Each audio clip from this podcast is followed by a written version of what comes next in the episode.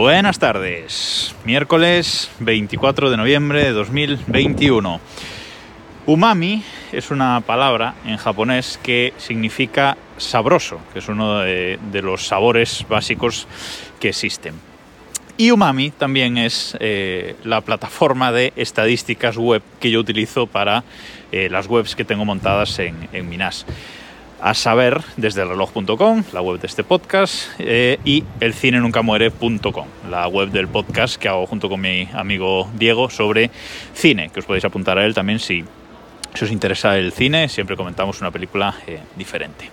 Bueno, pues para estas dos eh, webs que están montadas en, blogs de Ghost, pues quise hacer un sistema de, estadísticas, tener un sistema de estadísticas, pero eh, quería algo, eh, algo básico y algo poco intrusivo, digamos, para los usuarios de, de la web.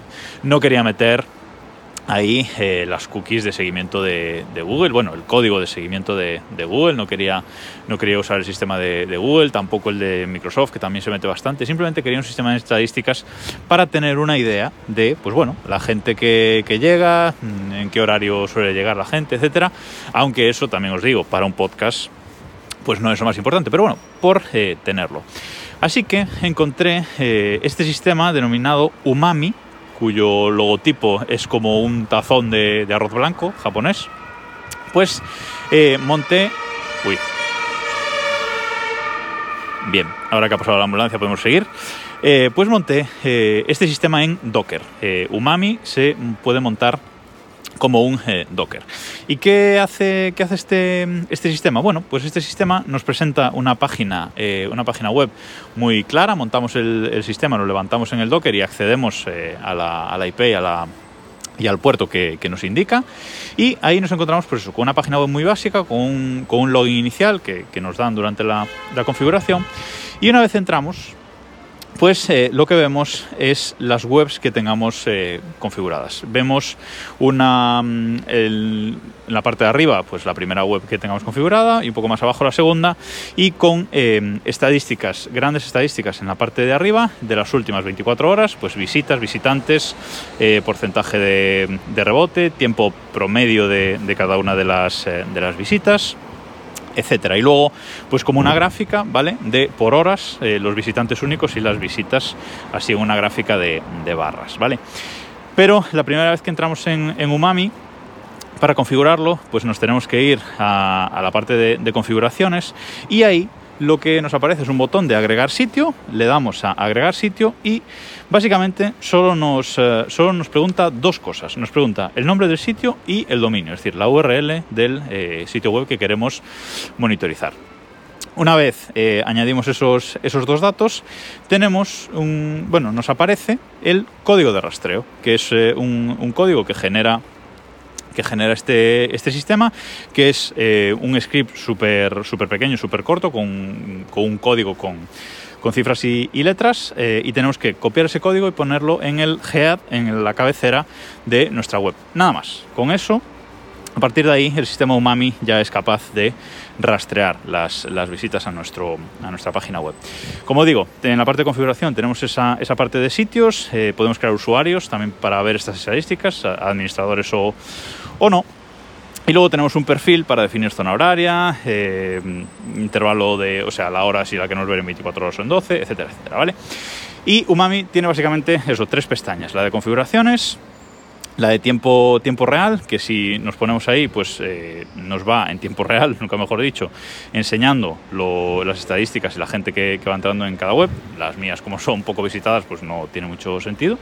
Y luego está el panel de control, que es lo que os decía antes, que nos encontramos eh, nada más entramos.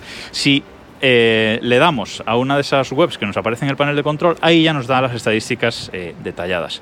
Podemos elegir el intervalo de tiempo, por defecto son las últimas 24 horas, pero podemos elegir esta semana, los últimos 7 días, este mes, últimos 90 días y hasta un año. Esto digamos que guarda estadísticas hasta un, eh, hasta un año de entrada, salvo que cambiemos la configuración. ¿Vale? Entonces, eh, ¿qué estadísticas nos da esto y por qué digo que son poco intrusivas?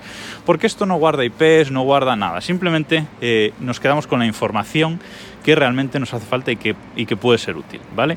Tenemos inicialmente esa gráfica de barras por horas de visitantes únicos y visitas, ¿vale? Ya sabéis, un visitante único puede hacer varias visitas, con lo cual es lo que, lo que identifica.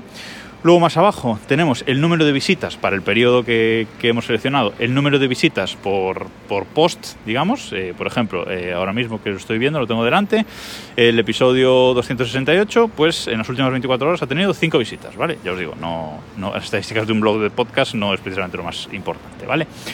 Luego tenemos los referentes, es decir, desde dónde llega la gente a tu podcast si no es eh, directamente entrando desde reloj.com los navegadores que, que llegan, pues iOS, Chrome, Firefox, etcétera, los sistemas operativos, el tipo de dispositivo, si es móvil eh, o, ordenador, vaya, y luego pues un mapa de, los países que, más eh, visitan el blog. Por ejemplo, desde reloj.com, pues el 88% de las visitas de las últimas 24 horas vienen de España.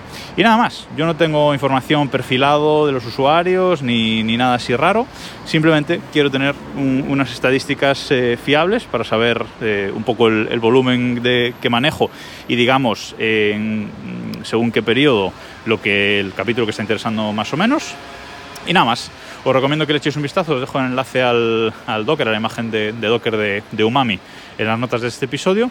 Y si estáis buscando un sistema similar, probadlo, porque la verdad es que yo estoy muy contento. Además, la página web eh, se puede poner en muchísimos idiomas, eh, tiene modo modo claro, modo oscuro, eh, se actualiza muchísimo esta aplicación, corrigiendo siempre pequeñas cosas y añadiendo pequeñas funcionalidades, o sea que si estáis buscando un sistema de estadísticas así, os recomiendo esta imagen de Docker. Nada más por hoy, nos escuchamos mañana.